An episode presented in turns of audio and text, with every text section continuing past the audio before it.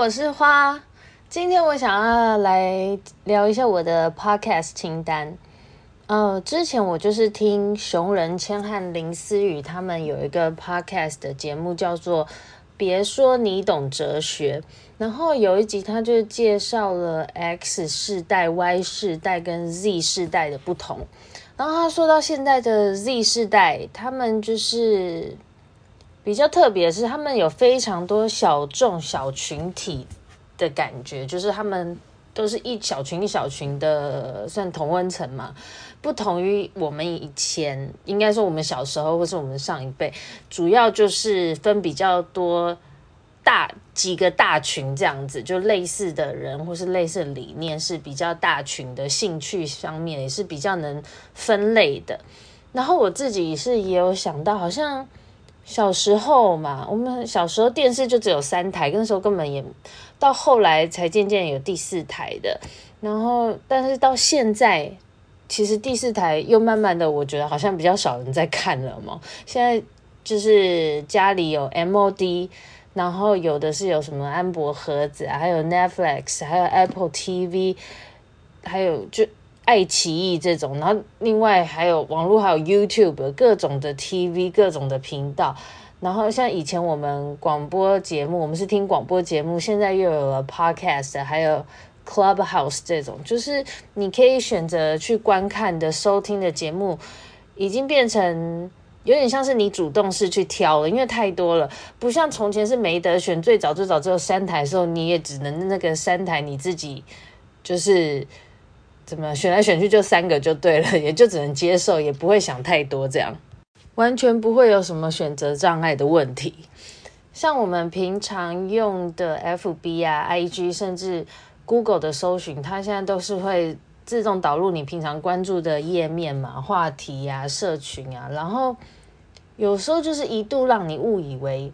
全世界好像都跟你想的一样，跟你关注的一样，因为你每天看到的消息就是。跟你平常会比较去注意的是一致的，其实我们都不知道那些都是我们透过平常搜寻的这些按键啊、花鼠，你自己去搜寻出来的嘛，所以根本就是我们自己创造出的世界，就这跟显化法则好像很像诶、其实这就是一个实际的生活应用，就是。你所看到的世界就是你自己创造的，这是之前我看一些灵性的书籍的时候有看过，没想到这样讲一讲，我就发现，在网络上就是一个活生生的例子诶，而且像呃，还有一个很明显的那个案例，就是之前有一个九合一大选公投案嘛，就是要投，里面好像有选项就是什么同婚入民法。加入民法，还有什么性平教育那些的。然后我记得我，我觉得我身边的朋友大部分都是站在同意这一边的，可是没想到却最后是没有没有过的。我记得这两项好像同婚入民法、性平教育是是反对票居多。然后我当时有个朋友，他就很感慨说：“啊，我们都被同温层骗了，因为那时候我的 FB 上所有的发言啊，什么都是挺，就是他们都是挺性平的，就是反正你 FB 叫的都是一堆那个彩色旗，就对，大家都会 po 那些，或者是有什么彩色那个同志游行那类，我忘记那什么，总之就是大家都是比较挺同志这边，就原来。”是因为我平常关注的言论，我会去看的文章，还有就是朋友群之间的留言吧，等等，就是都会导入我平常使用的这些所有的网络媒介，然后让我一时以为，不是大部分的人 想法都跟我一样吗？但其实不是，我只是活在我自己自己创造出来的泡泡里，然后我发现。就算我我们的朋友间大家的喜好都算差不多的嘛，但是当我们开始有听 podcast 的习惯之后，会开始互相分享节目啊，我就慢慢发觉，诶，大家喜欢的片单都不太同，诶，喜欢的频道都不同了。因为像有时候我分享我朋友分享给我的，我就会立马点开听个一集，但是听了一下，可能因为那集的话题，或者是有时候他是因为外面收音不好，或当时。他们节目本身的收音不好都有所影响，导致了我就是听了一下，好像就也会觉得，哎，好像还好，哎。然后我有时候听了我自己觉得很有意思的节目，我也是推荐给朋友，但他们可能有些也会觉得太吵，像是有些节目两个人以上谈话的，看他们默契，有时候你光听声音那种互相强化的节奏，比你是看有。有那个怎么讲？有影像的更明显，就是大家都要抢着讲话，那个步调或者是被打断，在耳朵听起来，我觉得不是很顺畅，或者是尤其声音比较尖，然后笑声笑太大声会那个爆音的，也会让人家收听不舒服嘛。像我刚刚才跟一个朋友出去吃饭，然后他也是最近推荐我一个节目，然后他说他那集。就是他听到哭什么的，叫我一定要听，就是他听得很感动。结果我后来听啊，怎么说？就是我知道那个故事内容是感动的，可是就是就是主持人呃，就是那个 podcast 的录制人，他本身的那个会靠，总之就是他讲话的语气跟感觉不是我喜欢的，所以就我就会变成，哎，其实我没有像我朋友听他听到的。那么感同身受就对，或是他听到那么那么感动的感觉就没有那么那么吸引我，所以我就发现这个 podcast 就是这个现在这个小众世代的具体体现呢。其实呃之前就有听过这个说法，因为 podcast 是很简单，它就可以创作的自媒体嘛，它跟广播还是有些不同的，因为它的它的类型是更加细致的感觉，就是。好像血型有 A 型、B 型、O 型嘛，就是但是不同的血型又在分为这些血型，不是有在在分为什么 RH 阳性、RH 阴性吗？就是分得更加细微。然后像星座里面，我们一般都说我们什么什么星座，那是太阳星座。但是你整个星盘里面还有什么月亮上升、金星、火星的，反正就是大分类之中又有很多分项，分项之中又有细项再细项。就是我觉得 podcast 就是这样，这是细项中的细项，因为实在太多种主题了。有时候从每个人收听的那个那个片单嘛，收听的那个资料库 list 里面，就是可以看出你跟你朋友间相互重叠不同的一些微妙的个性的区别。因为一般我们呃，就是好朋友都是物以类聚嘛，但是真的分享之后，你就发现，哎。大家习惯听的节目都是都是还是有些出入的，所以以下我就是来分享一下我跟我朋友之间有交流的节目清单。呃，第一个的话就是古癌，还有台通，台通就是台湾通勤第一品牌嘛，还有百灵果，就这几个算是蛮早。具有的 podcast 节目，而且排名都是在很前面的。就是其实一开始我在听 podcast 的时候，就已经很多人都推荐过。其实我们在划那个、那个、那个什么 podcast 的时候，它不是都有个排行榜嘛？也都是常常看到他们。但是我自己反而听了几次，我就觉得还好诶，引起不太大我的兴趣。可能是有时候他们讲的内容。有些啊，或是我那天点到是比较严肃，但是我就是只想听比较 casual 的，所以我就就没有特别有兴趣。但是我因为最近就是比较 follow 那种投资的消息，所以里面只有股癌的节目，我有放入我的那个资料库清单。还有，我觉得古癌本身声音就是很好听，听起来很顺耳、很舒服，没有压力，所以也是我就是这三个里面，我只有古癌是我比较我比较喜欢的。然后再来还有一个不正常爱情研究中心，这个是也是我朋友推的，他他他应该算是他最常听的节目吧，因为好像我不知道在哪里听到过，就是。那个主持人是黄豪平跟雨山嘛，他们这个号称 podcast 界的康熙来了，就是我有听过这样的介绍。因为黄豪平和雨山好像因为这个节目真的变得蛮红的，因为他们他们之前有一集就是讨论他们真的有亲自试用听的那那集，我好像一开始是从那集开始听的，但是老实说，我听那集的时候我觉得还好，因为可能我的使用经验已经远远超出他们分享的，所以。我就觉得听了没有很引起我兴趣。但是后来是因为他们有访问那个简少年那一集，我就听了觉得超有趣的，又突然燃起我的兴趣，然后我就也有把那个不正常爱情研究中心放入我的清单。再来就是我有个朋友会算命，就是前面提到那个简少年，因为就是在那个不正常爱情研究中心的那个访问之后，我又再连过去的，就找到这个这个这个节目，这个节目这个 podcast 算是我目前第一最爱听的节目诶，因为可能他就是会讲跟面相啊、命理，还有就是算命那些有关的，那我自己就是。很爱听这一类的，然后也会推荐给很多身边的朋友，他们也有加入清单，因为其实他们呃聊天内容是蛮好笑的，不过就是每个人爱好程度就不太相同嘛。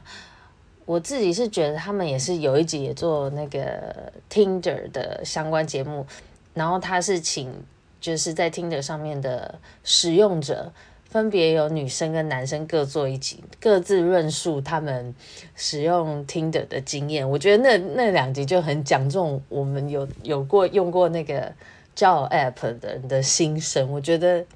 怎么反正 Tinder 的生态就是那样，跟他们那集访问的很好笑。我觉得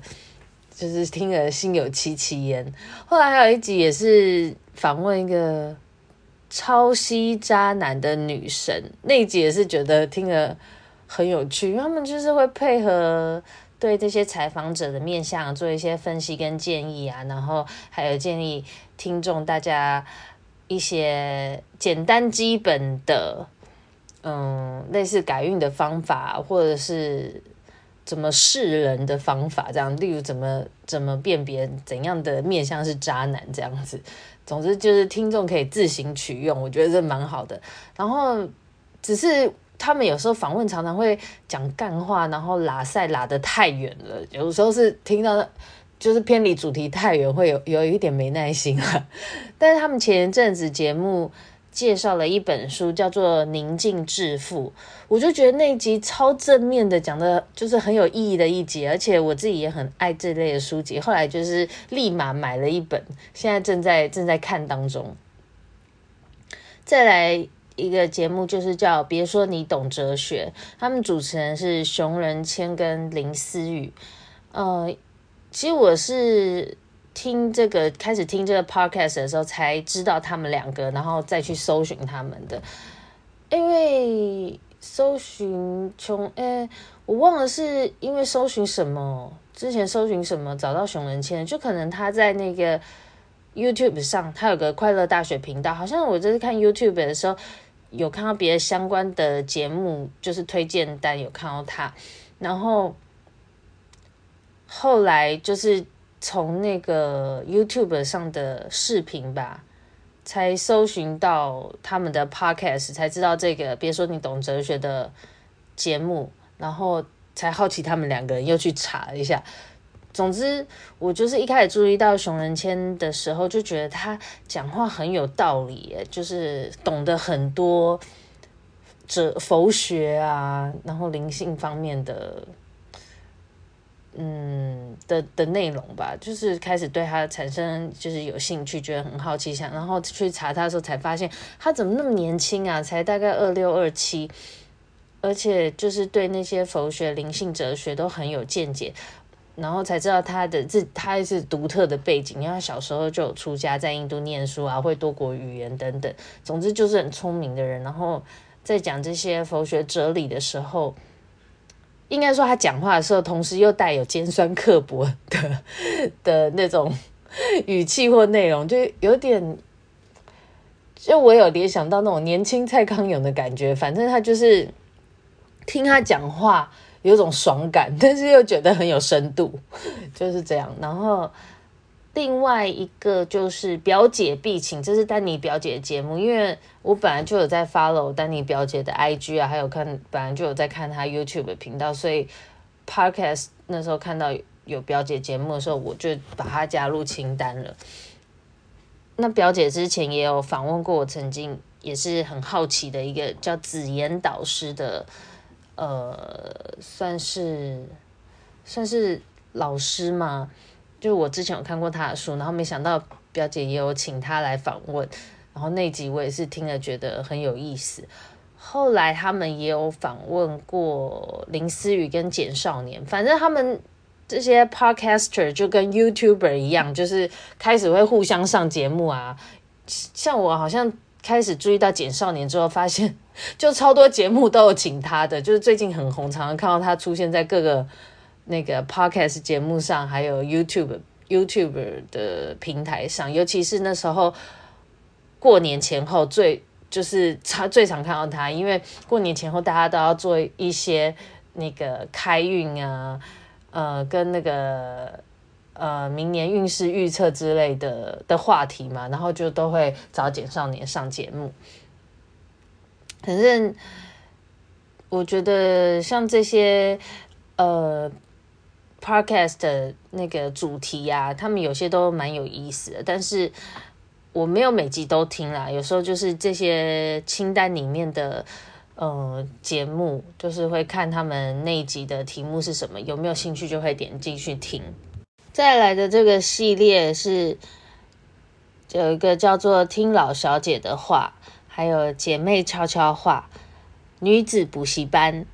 另外还有一个叫美乐蒂的广播时间，这四个节目，我是觉得他们节目类型比较类似，就是大概三十岁到四十岁这个世代女生组成的节目。那他聊的就是我们的生活经验啊、感情观啊、家庭啊、买房啊、到创业啊，还有跟老公相处等等。所以基本上就是比较会有我们平常关注相似的话题。所以我跟我朋友之间就是就是互相推荐听这些就对，其其中听老小姐的话，这是我一开始接触 podcast 的。刚开始的时候最爱节目，因为里面的主持人之一是林可彤，就是我很爱的一个 model。我平时也是有 follow 他的 IG，然后还有买过他，他有自创一个运动品牌叫 Hi-Fi 嘛，我有买过他的东西，就是很喜欢他的生活啊，还有表现出的形象，所以一开始对于他们要聊他们自己的故事的时候，我就很有兴趣。那他们节目从第一集就是他们是三个人，他们三个人其实第一集的时候你在听的时候会听得出，有时候还是会有会有抢话的那种那种 tempo，但是到后来就是很有系统的，就是交给那个林可彤他拉主 key，就掌握这个节节目的节奏。我觉得他们进步的很快，后来就是听起来就还蛮顺的。然后我记得刚开始他们前一两集的时候，那时候我刚好就是对。工作职涯有很多的迷惘，那他们刚好就在分享他们的工作跟创业故事。那时候我一听就觉得很有启发。我记得我那时候好像是一个人在吃面，然后边听边听边吃，就是从那时那一刻开始爱上 podcast，就突然觉得啊，怎么就是有人讲到我的心声，然后同时就是那个感觉就真的很像你在听朋友聊天。就是虽然一个人在吃面，但是还是觉得有人在陪你的感觉。然后后来他们也有题目是在讲买房啊，跟老公啊、婆媳相处，还有介绍医美的。最近有一集还讲说，还有个主题是讲渣男变成好老公的经验分享。那个来宾讲话超赤裸实在的，就是完全不藏私的。就是经验分享他 自己个人过去谈恋爱算是比较黑暗面嘛，我是觉得真的很好听，因为可能 podcast 不露脸的关系，然后大家在上面聊天的时候分享讲话都自然而然的放得很开，也是因为就是这个听老小姐的话，让我开始喜欢听 podcast。另外一个有个叫做美乐蒂的广播时间。是我一个朋友，他真的超爱听的。他说他每天听，因为这美乐蒂他现在好像每天都会发 发一集，很厉害。然后他推荐给我，我听了之后，就是也是才开始开始去搜寻美乐蒂嘛。我发现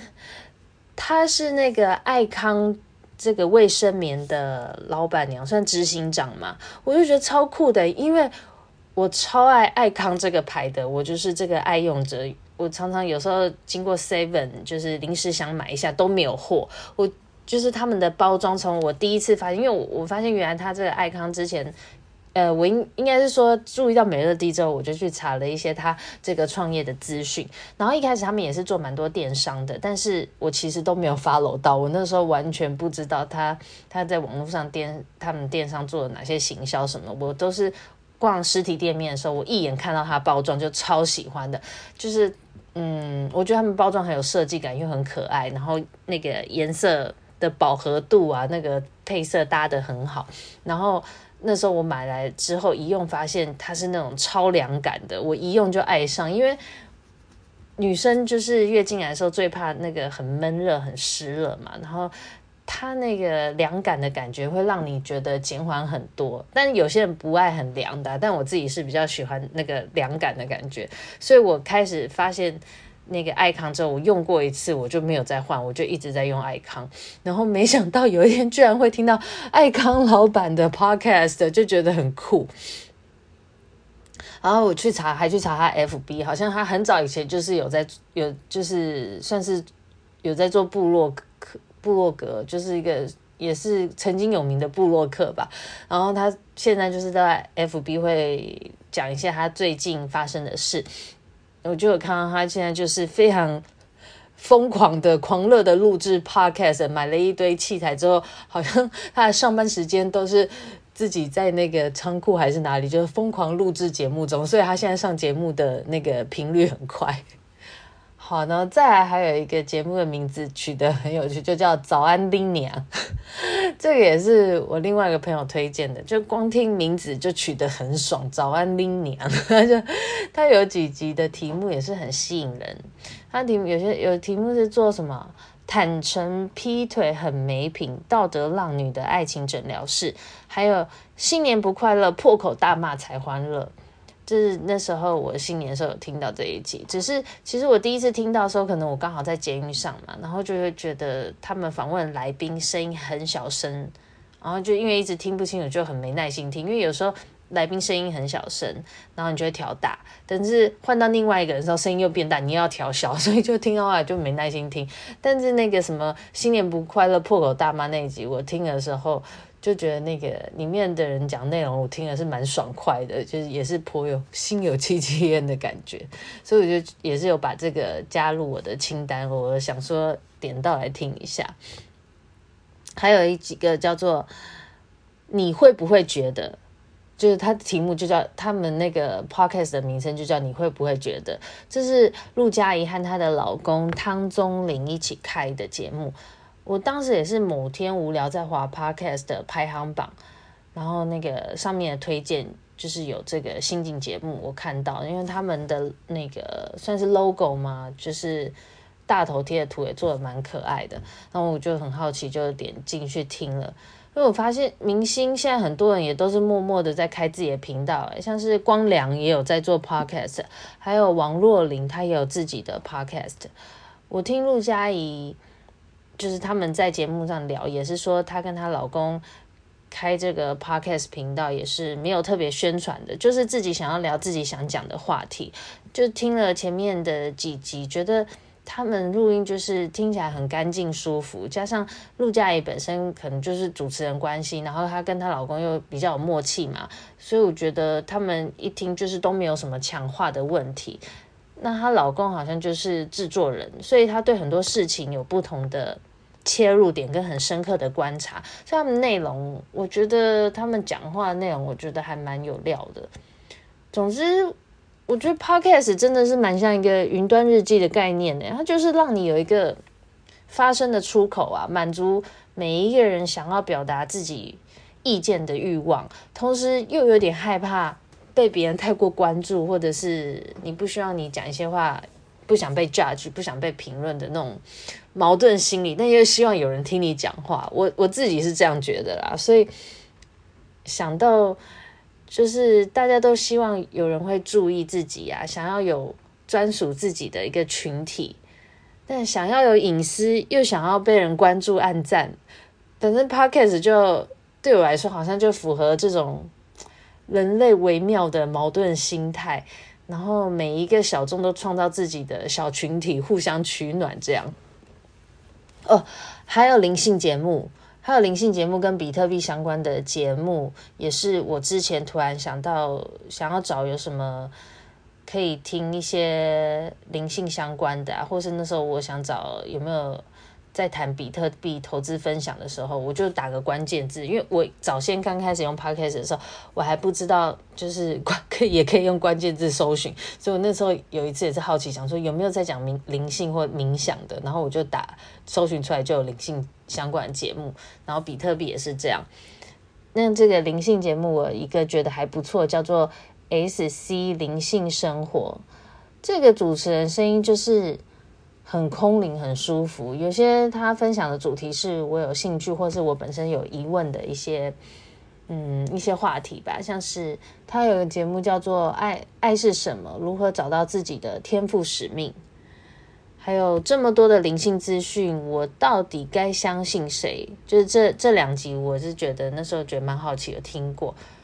另外，比特币相关的话，有一个叫做比特币轻松聊。这个他每集大概就是短短的十几分钟的闲聊，然后那个主持人常常在凌晨深夜的时候分享他那天的操作心得跟看法，我是还蛮喜欢他就是随意聊的风格。他有一次有提到，就是你要喜欢钱，才会吸引钱跟一些才会吸引钱接近你之类的，就是跟那个丰盛显化相关的那种小理念，我觉得很认同。然后另外，比特币现在蛮多的啦，还有。比特币区块链这个 podcast 跟区块势这两个节目也是我有加入清单的，还有还有一个医医美的节目叫做医美医生诊疗室，张丰瑞医生的节目，就是他会简单的介绍各种各种医美，我是觉得还蛮实用的，因为我自己也是都很好奇一些。一些新的没做过的医美啊什么，然后那个张医师的节目也都是短短的，然后蛮精简的介绍各项医美，所以我就觉得这个对我来说也蛮实用的。就是这些这么多节目都在清单里，然后我就会混搭听一下，这样不知道大家的 podcast 的节目清单里是不是 也陆陆续续最后也加了一堆这样。OK，这一集我打算分几次做完。我今天在那个搭高铁的时候听了一个 Podcast，我想要再补充介绍一下。这个 Podcast 就是刘轩的 How to 人生学，就是。因为刘轩大家应该都听过吧，就是他写的书其实也蛮好看的。然后他之前是 DJ 什么的，然后在 Podcast 这个排名应该也是蛮前面，所以我之前是有滑到推荐的时候就已经先把它加入那个资料库了，只是一直都没听。然后今天搭高铁的时候时间很长嘛，我就在那边滑着滑着就想说，哎，看一下这一集，就是他其中有一集的题目是访问曾宝仪。然后他的题目是“修行是在离开蒲团的日常中”，里面就是有介绍到曾宝仪的新书跟刘轩的书。那以前我对曾宝仪其实并没有呃特别的感触或什么，没有特别在 follow 他。但是没想到今天他们讲的这集，就是曾宝仪讲到他好像差不多在二零一零到二零一二年的时候是。他人生很大的低潮，然后那时候他就开始看了很多身心灵的书，开始怎么讲向内探求嘛，然后去思考很多跟人生跟自己有关的问题。然后我那时候听到觉得哇，他讲的那一段就是